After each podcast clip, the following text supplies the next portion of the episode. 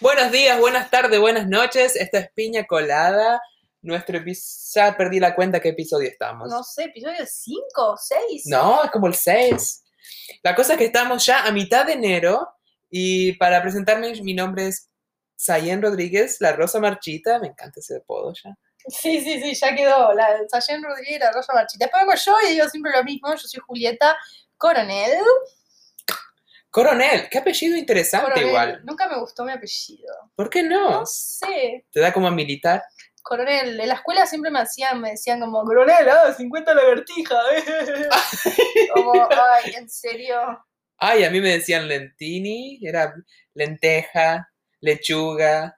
Me, me han puesto acá el lento. Ay, el lento ini, me han dicho.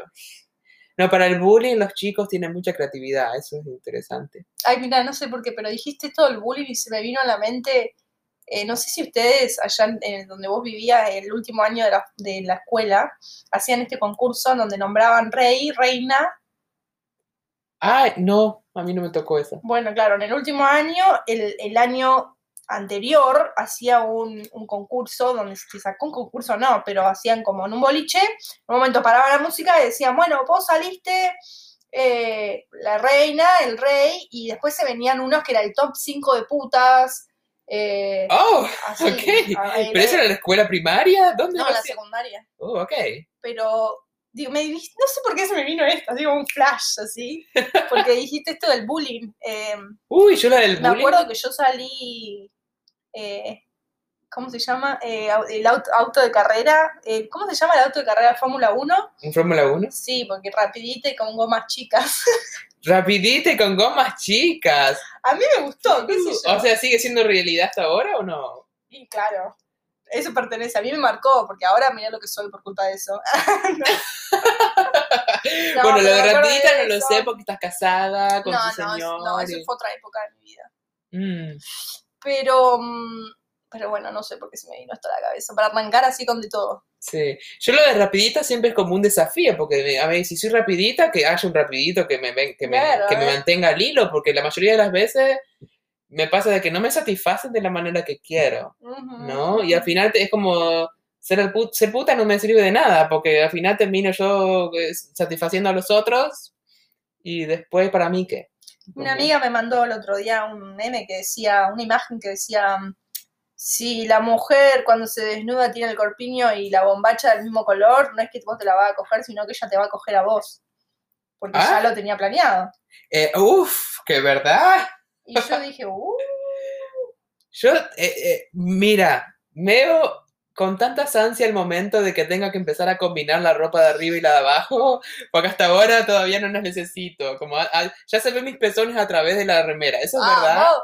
Como que la gente en el trabajo, si tengo la remerita muy de esas que sueltitas, ya se nota. Entonces me dicen, ay, que como te decía ayer, estás como, viste, la edad de los 10, 11, no sé a qué edad, a las mujeres, a las, a las nenas, chicas le han estado saliendo los pechos, las tetas que estaban como con dos botones ahí, que no sabes si te pones corpiño o no te pones corpiño, porque como, si te pones corpiño es como, ¿para qué? Si no tengo tetas, pero si no te pones se te nota el, el pezoncito. tal cual. Y después hay ese punto medio ridículo que una se pone un corpiño, pero, pero ¿para qué? ¿no? Entonces hay que poner un poquito de relleno. O hay que comprarse uno de esos corpiños armaditos que te dicen, ok, ya tengo algo, vamos. Yo me Como... acuerdo cuando tenía 11, casi, o 12, no sé, a mí me tardó mucho, siempre todo me tardó. Pero me acuerdo que usaba como tres remeras porque no quería que se me vea, viste, la- el pezón. Claro. Pero bueno, Ponerse una cinta, ¿no va? Una curita. no se me vino a la mente en ese momento. No, pero bueno, sí es verdad, es verdad que ya, ya empieza como, uh, en las fotos me doy cuenta, como que si me pongo de perfil, ¡plup! aparece mi pequeña glándula. ya ahí, como, estamos más o menos iguales. hello, hello, hello, aquí estoy, tetitas. Y yo preocupadísima, yo le sigo mandando mensajes a mis doctores, porque esto de estar en cuarentena y tener la opción de comunicarse por mensajes electrónicos con los doctores es peligroso. O, o sea, para ellos, porque Para yo, le, ah, yo me busco cosas en internet y después le ando mensajeando, hey, me enteré que, de- que necesito tomar más estrógenos, hey, me enteré que, que mi, testo- mi testosterona está muy alta, ¿por qué no me lo cambias? Y lo peor es que los doctores, yo no sé si a mí me están complaciendo demasiado, Te contestan. me contentan enseguida, me dicen, ok, sí, te, da- te aumentamos la dosis. Y sale, ok". estás pagando demasiado. No le estoy pagando nada. Bueno, Bueno, la- la- es la- verdad que los seguros médicos sí cobran, Por eso digo como que eso. ellos sí cobran, ¿verdad? Ah, ahora estoy entendiendo, ¿ves? No lo hacen gratis. No lo hacen, no son boludos. No, claro. que no. Ahora, volviendo a lo del bullying. A mí, yo sí creo que marca la cosa del bullying, porque a veces para bien, a veces para mal. Como yo he sufrido muchísimo por un bullying que me han hecho en la escuela primaria, que no me lo olvido nunca más porque vino de mi profesor de educación física. Y cuando me lo dijo mi profesor de educación física, fue una razón para que todo el curso lo repitiera por años y años. No puedo creer años. que un profesor. Ujú. ¿Qué te dijo? ¿Qué comentario? Mira, yo no, no quiero dar el nombre del profesor porque todo mi ciudad lo sabe ya y ya creo que ha tenido hasta denuncias por esto, pero este profesor me dijo, tarará, mi primer nombre muerto, Sí. y de apellido me puso, de entre todos los apellidos, y no se acordaba de mi apellido real, ahora, entre todos los apellidos que podría haber elegido, me puso Chupi Chupi. ¿Pero por qué? No tengo la más puta idea. Así te dijo como tu nombre, Chupi Chupi. Ujú, Es como diga, "Um, acá en Chupi Chupi, pasa al frente. Como poniendo un ejemplo, como a ver, un alumno. Ay, te imaginas la ¿Cuántos risa. años tenías? Y yo tenía, estábamos en, tendría dos, no, a ver, como nueve, diez años cuando estás en las primarias. Primero que yo ya no quería, no me gustaba jugar al fútbol, obviamente. Prefería dar vueltas a- corriendo alrededor de la cancha toda la hora. Yo contenta, así como mirando los pajaritos, la única corriendo.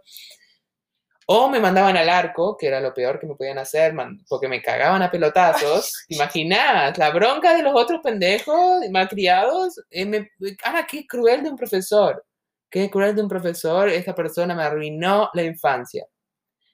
Pero a la misma vez, hoy en día, o sea, vamos a hablar, a ver, Sayen Chupi Chupi, Sí. El sexo oral es mi cosa preferida en la vida. Bueno, te marcó, te marcó. Me marcó, yo creo que me ha dejado como un, no sé qué, pero yo hoy en día prefiero el sexo oral a cualquier otro tipo de sexo. Y yo creo que la gente, lo- hay muy poca gente que lo disfruta realmente, ¿eh? Sí.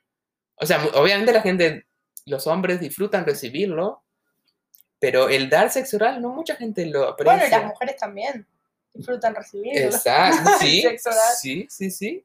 Bueno, le des- le- sí, he dado sexo oral vaginal también, pero ahí depende del día.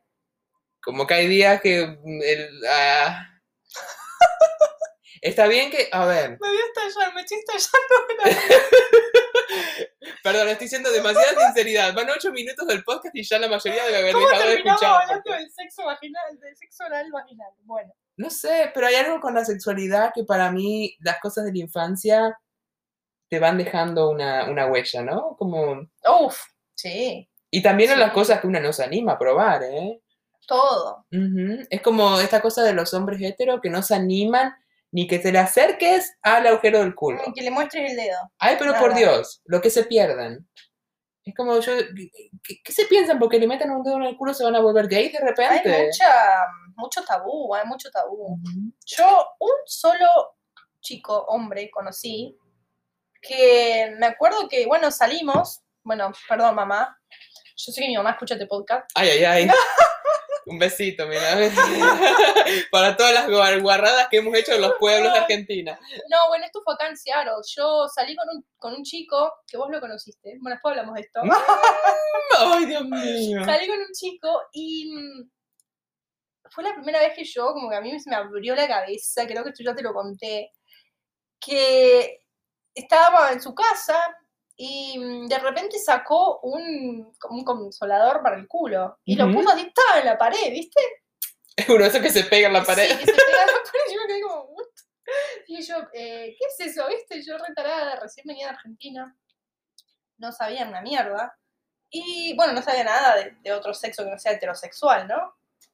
Y mm, me dice, ah, no, mentira, no lo puso en la pared, ya estaba en la pared. Y yo lo vi y dije, ¿qué es eso? Dije yo, ¿viste? Hasta que lo toqué, más o menos, ¿viste? Tiqui, tiqui. y me dice, ¿cómo que qué es? Es un, es un, es un consolador, o sea, a veces lo uso. Yo dije, ay, este chico es gay, qué horror. ¿Cómo voy a estar con alguien que, que, que, que le gusta, que te gusta por el culo? ¿Viste esos comentarios que si te lo pones a pensar dos segundos, decís, pero qué mierda está diciendo. Bueno, en ese momento yo tenía esa mentalidad así de maní, y me acuerdo que, mm, que dijo eso del, del culo, y yo me quedé como, no podía creer, era como para mí como que, pero te gusta estar con mujeres también, porque vas conmigo, como, sí, dice, pero es como, si yo sé qué me gusta y qué no, es mucho mejor, me dice. Como que yo tengo muy definida mi sexualidad, pero ¿por qué no voy a poder probar? Y a mí se me hizo como la cabeza, como uh, un, un pedo ahí, como dando vuelta, que entendí mucho después todo esto, ¿no? Como que mentalmente qué fuerte poder separarse del tabú, de lo que en cualquier sociedad, bueno, no cualquiera, pero en esta sociedad, en la latinoamericana, lo que sea, que, que algo que te metes en el culo como que ya te hace gay. Claro. Y él como decía, no, me da placer, me encanta meterme cosas en el culo. Y para mí yo fue como, ¡ay, qué horror! Y creo que hasta ni lo volví a ver después de eso. Y después como que entendimos, dije como, wow, este chabón la tenía re clara, la puta madre. Pero sí, no sé por qué terminé contando esto, pero... No, me encanta, acá tenemos mucha plata. Vamos, páguennos por contar estas cosas en vivo, por el amor de Dios. Ah, bueno, es que para mí hay algo del, eh, que, la gente, eh, tiene que ver con el separar el género de la genitalia también. Porque, a ver, yo creo que lo que hace a un hombre, un hombre gay, es que le gustan los otros hombres, ¿verdad? Ahora, ¿qué pasa si es un hombre transexual? ¿No? Un hombre que tiene vagina. Para mí, el hombre sigue siendo tan gay como antes. Porque aunque, aunque, a ver, aunque ese hombre tenga vagina, lo que te gusta y lo que te atrae de la persona es su hombría, Es su hombre. justamente. Es que sean peludos, que tengan olor a hombre, que tengan actitud de hombre, que tengan... Es la testosterona emanando por los poros, ¿no? Y al mismo tiempo, un hombre heterosexual que se estimule analmente va a sentir un placer impresionante porque la próstata está ahí, ¿no? Lo mismo que si, Pero no deja de lo mismo ser que si sos un hombre, capo, sos un hombre y viene un hombre y te chupa la pija y te gusta.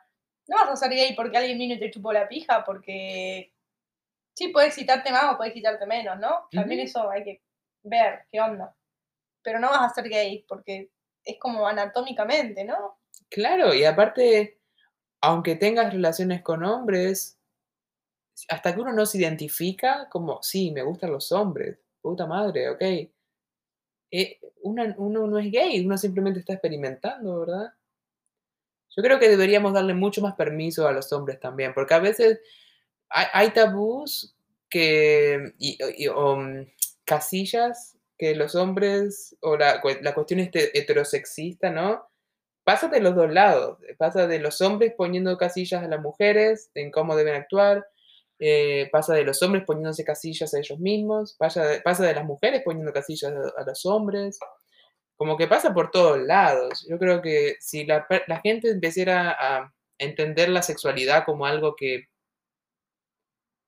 es muy fluido y que uno se va identificando con cosas, Creo que de vuelta, como en todo en la vida, no existe, no hay una receta que es pene más vagina igual orgasmo. Eh, no hay una receta, es todo, es- todo se puede experimentar y todo está bien. ¿sí? Mientras que uno lo haga con consentimiento, todo está bien. Sí, sí, sí. Y esos gustos pueden ir cambiando tranquilamente, ¿no? Y el consentimiento, el consentimiento es una palabra muy Claro. importante, muy importante. Incluso el consentimiento a poner etiquetas al resto, ¿no? Como decir, justamente, hasta que la persona no dice, yo soy esto, sus acciones no lo definen a la persona, ¿no? qué sé yo. A mí me pasa, por ejemplo, de que me gusta mucho el sexo oral, eso ya lo dije, y me gusta mucho el tacto. Yo creo que el contacto de la piel y el calor corporal puede ser algo, y, la- y el ritmo de la respiración, El sexo, el tantra. y claro, eso puede ser mucho más excitante y orgásmico que la penetración en sí misma o que, o que nada. Eso como- también está muy, eh, ¿cómo se dice? Eh, Como disfrazado, eh, como la, que la sexualidad simplemente es la penetración, o como tener sexo es como penetración, es como no, No no. necesariamente. no, no, no. Pero sí, no sé cómo terminamos hablando de esto así tan No vamos ni 15 minutos del podcast. No sé, porque encima estábamos hablando, antes de empezar este podcast, estábamos hablando del otro extremo De de, cualquier de otra cosa. la humanidad, Sí, sí, sí. cero sexualidad, era todo acerca de... Y hasta le pregunté a Sayen, le digo, ¿qué vamos a hablar en el podcast de hoy?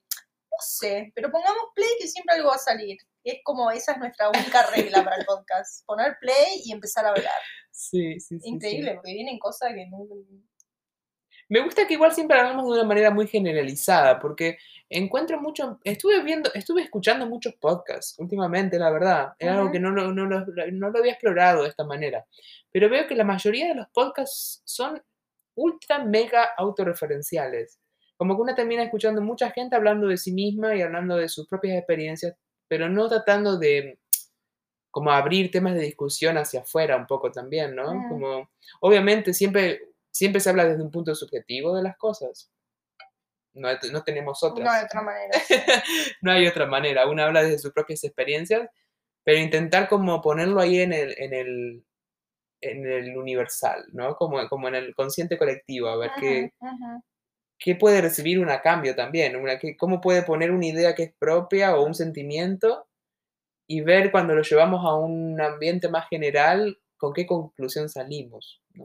No sé si tiene mucho que ver, pero a mí ahí como que yo tengo una idea de algo, ¿no? Como que uno piensa, piensa, piensa en su cabeza, crea ideas, hipótesis y ta, ta, ta, ta, ta. Y después intento como de sacarlo y me sale como cualquier otra cosa. Parece como si fuera una disforia entre lo que pienso lo que, lo que quiero decir a lo que digo. Pero igual está bien. Por eso me gusta también hacer el podcast porque puedo como practicar esto de sacar lo que tengo de una manera más, más mejor. Habla. Son como pensamientos divergentes que de- en algún punto se vuelven a encontrar y después se vuelven a abrir, eh, como conversaciones de locos, ¿verdad? Sí. Creo que eh, hay algo de- del, del discurso de los argentinos o de los lat- latinoamericanos, no sé si de todos los latinoamericanos, pero de estas cosas de hablar de muchos temas al mismo Al tiempo, mismo tiempo, ay sí. ¿no? Como hablar un poquito de un tema, después hablar del otro, después volver al primer Y tema. buenísimo, ¿eh? Porque sin tener que decir, yo te vuelvo a decir de lo que estuvimos hablando hoy, vos lo vas a enganchar al toque. Claro. Y eso en otras culturas no sucede. No, no, no. Y, te- y te- hay una tendencia como a estructurar todo el, el diálogo, ¿verdad? Especialmente cuando es para algo que se va a presentar al resto de la gente, ¿no? Sí. Pero después uno escucha gente como, no sé, Alejandro Jodorowsky, Ay, que uno vamos. lo escucha hablar y de repente el tipo se va por las ramas y no sabes ni dónde está, pero todo lo que dice tiene, Tiene coherencia. sentido, sí. Ujú. Ayer estaba escuchando también a una mujer que decía como, no sé, la mujer dio como 11 pasos para mm, eh, traspasar, eh, transversar, ay, no me salen las palabras en, en español. ¿Atravesar? atravesar la incertidumbre. Entonces uno de esos pasos era como actuar en coherencia con lo que uno piensa, con lo que uno hace y con lo que uno dice. Como una vez que uno está en coherencia y eso está como en una línea, no recta, pero como en una línea o decir, bueno, lo que yo digo, lo, lo que yo digo, lo que yo pienso, lo que yo hago, concuerdan, están en coherencia. Entonces uno entiende que la incertidumbre es algo que, que se puede sobrellevar un poco más fácil Ujú. y estaba muy interesante también. ¿Dónde lo escuchaste esto? Ella se llama Lorena Bassini, Lorena Bassini creo, sí, está en Instagram Ah, y tiene varios cursos sobre abrir la conciencia, la conciencia colectiva. Bueno, yo también decía que ella dice como que tenemos que entender que somos parte de un mundo, como que lo que a nosotros nos pasa hoy en día, acá en, en- en mi casa, en tu casa, o en donde en el, estás cagando, lo que a vos te está pasando en este momento está muy conectado, que a veces nos olvidamos con lo que le pasa al de vecino, al de la otra ciudad, a Argentina y al mundo entero, como que hay una frecuencia y el mundo está bajo un momento, particularmente ahora, en donde todo lo que uno puede llegar a hacer está totalmente conectado. Y a veces uno está tan metido en su propio problema que se olvida completamente de esto. Sí, Entonces, ella decía eso también, como ser consciente que, que hay influencia y que así como hay influencia de afuera, uno puede influir también desde adentro. Como qué es lo que, una vez que vos tenés tu coherencia eh, sobre lo que vos decís, haces y, y- y pensás, uno puede como también influir en, en el otro. Yo puedo influir en vos, hoy hablándote de algo, vos podés hablar con alguien de otra. Y así es como uno va intercambiando, pero uno a veces está tan metido en algún problema tan boludo que se olvida que estamos muy conectados y que nuestras acciones o nuestras actitudes o muchas veces lo que hacemos y pensamos está eh, condicionado, por así decirlo, y se ve reflejado en, en la sociedad, en el mundo. Sí, tiene, eh, pues sabes que me, me recuerda mucho esta cosa de que estamos en un año donde lo empezamos con incertidumbre desde entrada, ¿verdad? Y creo que muchas de nosotras, de nosotros y todo el mundo está como, si nos enfocamos en nuestra propia crisis interna, nos volvemos, nos volvemos locos porque pensamos que, que es tan nuestra la crisis. Pero después cuando miramos un poquito hacia el, el ambiente a nivel país, a nivel mundial, hay cero predictabilidad. Es increíble. Yo me acuerdo hace cuatro años, cuatro años y medio, eh, tuve una depresión muy, muy fuerte que mis allegados cercanos se acordarán, mis amigos, amigos y, bueno, mi familia. Tuve una depresión muy, muy fuerte. Me acuerdo, mi papá me dijo en ese momento como, como dale, Julieta, como arriba, que, que lo que te está pasando a vos le, le pasa a todo el mundo como que este problema tuyo es como que le, pasa a todo el mundo y nadie se murió, me dijo. Y yo en ese momento lo dije como, ¿cómo me puedes decir esto? Como que no me importa cómo lo sienta otra persona, yo lo siento así y bueno.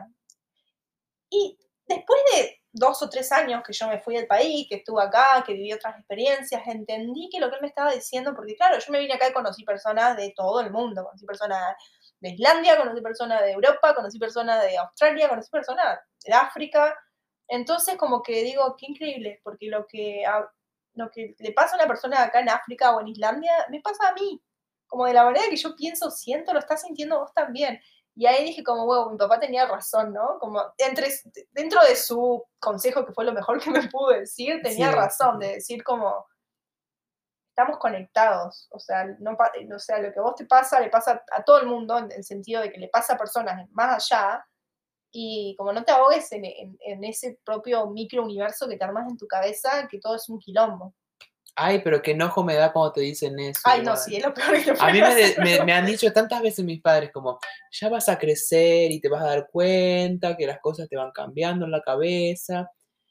Y yo, o sea, yo me considero una persona muy avanzada a mi tiempo. pero yo pensaba en ese momento, déjenme atravesar mi mierda. Porque, a ver, yo no voy a poder llegar a la resolución que llega la, gente en la adultez si no me dejan atravesar todo este trauma personal.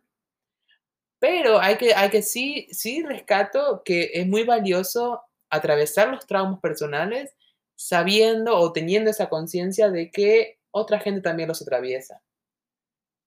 Que es inevitable atravesar los traumas personales. Una tiene que hacerlo, tiene que eh, autosuperarse, tiene que em, encontrar esa respuesta por sí misma, no te la pueden dar otra gente. ¿Sabes que me di cuenta que tampoco está bien eh, meterse en el proceso personal del otro? Porque a veces uno, por ayudar y por querer como... Supongamos que nadie tiene malas intenciones, ¿no? Entonces yo te quiero ayudar a vos, vos me contás algo, yo te quiero ayudar, y digo, no, pero no lo hagas de esa manera, Sayen, porque no ves que así la vas a cagar. Y uno ahí tiene que decir, no, pará, pará porque el alma de Sargent ya tienes todo hecho, sabe cómo hacerlo, está siguiendo su instinto, no te metas y deja que su proceso lo haga sola. Eh, no hay que meterse, eh, no hay que meterse en el, proceso mental, en el proceso de crecimiento o descrecimiento, lo que quieras de una persona. Como mm. déjalo, deja que, su alma lo, lo, vaya llevando y va a salir bien. No te metas, sí, podés ayudar, puedes acompañar, Podés estar ahí, podés decir, estoy con vos.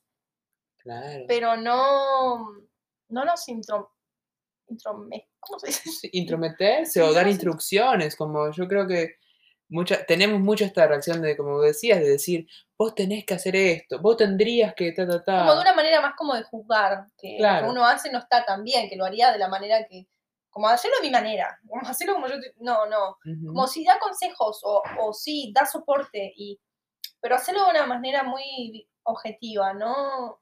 Sí, o como una simple opinión, como decir, para mí hay una, al menos la forma en que yo lo recibo, hay una diferencia gigante entre que alguien te diga, vos tenés que calmarte y entender que ta, ta, ta. A que me digan como, che, ¿sabes? Yo pienso que esto. Y capaz de esa manera yo lo puedo pensar como, bueno, no me están juzgando ni me están dando instrucciones y solamente me están dando un punto de vista. Un punto de vista diferente que, Sí. que te va a ayudar a vos en tu propio proceso, si lo querés tomar o si no lo querés tomar. Claro. Y a veces que te avisen lo que va a pasar no sirve de nada porque una necesita llegar al punto de, de- del quiebre, ¿no? Como, aunque sé que si sigo así la voy a cagar, lo mejor que me puede pasar es que lo haga, que llegue a ese punto, la cague y después de ahí vos, la- empieza que algo vos lo vivas. Como la típica de tu amiga que te dice, ay, no, pero me dejó y ahora va a estar con otra. Y, y vos como decirle, mirá, amiga, como que Ya historia. Claro, ya, ya pasó esto, me parece como una historia repetida. No, no, no, pero no, porque me ama, porque va a volver. Y ahí uno entiende después de un tiempo de intrometerse que es el proceso de la persona que tiene que pasar por el que le rompan el corazón y que va a salir bien. Eh, acompañar el proceso, no meterse, Sí. muy importante. Sí, sí, sí, es verdad.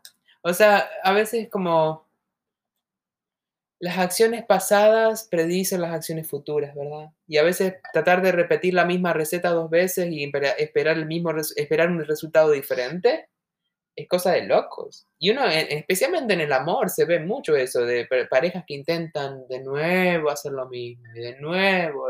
Y una como desde el punto de lo- los amigues terminan estando en esta continuo ugh, desgaste de tener que De es que escuchar loop. lo mismo. Claro, tener que escuchar lo mismo una y otra vez y a veces es necesario decir, bueno, amigues, los dejo que hagan lo que quieran, yo me abro. y así se dan cuenta finalmente, ¿no? Sí. Cuando una deja de intentar avisarles o intenta dejar de explicarles y los deja que, que ellos solo se den cuenta. Sí, sí, por eso eso es parte también de lo que hablamos, de respetar el proceso del otro. Que no creas que porque vos le estás diciendo, pero mirá que yo te, voy a, te digo lo que va a pasar, te digo lo que va No creas que eso va a ayudar. No va a ayudar. Antes de darle un consejo a alguien, pregúntate qué pasa si te lo dirían a vos con algo que a vos no te ha pasado todavía. O sea, Sí. no lo vas a- no hay manera de que la mente, no sé, no sé. No me gusta para nada generalizar, pero me parece muy difícil de que alguien diga, ay, me parece que tenés razón. Mm, no sé. Bueno, no sé, a mí creo que me, me- me resuena entonces, hablando de pensamientos divergentes, ¿no? Me trae esto a la mente una cosa que vi en Instagram que decía, tú eres responsable de cambiar la ética, los valores éticos de la sociedad donde creciste, ¿no? Como que no, no somos responsables de cambiar el mundo para el porvenir, ¿no? Ahora yo a esto le agregaría una letra chiquita, ¿no? Abajo, como una cláusula que diga que al mismo tiempo es una pérdida de tiempo intentar cambiar a la otra gente cuando no están dispuestos a cambiar. Sabes que a mí me pasa eso mucho con, con el veganismo. Mm, Eh, me pasa mucho y me he estado como, no resignando, no voy a dejar de, de, de mostrar o de mostrar o de tratar de concientizar a la gente, no voy a dejarlo nunca. Pero me pasa como, hay determinada gente en la que yo ya no puedo poner mi energía para cambiar, porque hay un punto de quiebre en donde uno empieza a consumir, como que la energía de uno empieza a sentirse demasiado tocada. claro. Como si se puede hacer esto, cambiar la ética, ¿cómo es que, cómo es que dice? Que, que sí, que uno es responsable de cambiar de los valores éticos. sí, Siempre y cuando no te esté haciendo bosta a vos mismo. claro. Porque eso sería también repetir un poco la historia. Yo creo que una puede cambiar primero su propia vida y mantener como esas, eh, como brazos abiertos a los que tengan ganas de cambiar también. Y los que no quieren cambiar, no puede hacer nada. O sea, no, no, mm, a veces el tratar de insistirles les refuerza más su posición Sí, y los termina poniendo ma- en un lugar de, Mm, ter- de de terquedad, Sí. ¿no? Como, uf. Bueno, se nos ha pasado media hora hablando boludeces, amiga. No sé ni qué, qué, qué decir de este podcast hoy. Bueno, no importa, fue como un poquito de todo. Hemos tocado, hemos tocado todo. ¿eh? Hemos hablado del bullying, hemos hablado del sexo, hemos hablado de... de- de- ¿Qué más? De la empatía, de, de todo, de todo, de todo. Muy completo, muy completo. Así que la resolución es que no se puede cambiar el mundo, pero se puede cambiar la realidad una misma. Vamos. Y así es como se cambia el mundo de todas de a maneras. poquito, ¿no? de a poquito, paso a paso. Se empieza por lo personal y después Bueno, esto vamos terminando, nos quedan 10 segundos. Sí, vos despedite, yo me estoy tomando un mate. Así que esto fue. Dale que digo Concha Podcast de vuelta. Esto fue Piña Colada, yo soy Juli Coro. Mi nombre es Sayen Rodríguez La Rosa Marchita. Nos vemos la próxima. Chau, chau.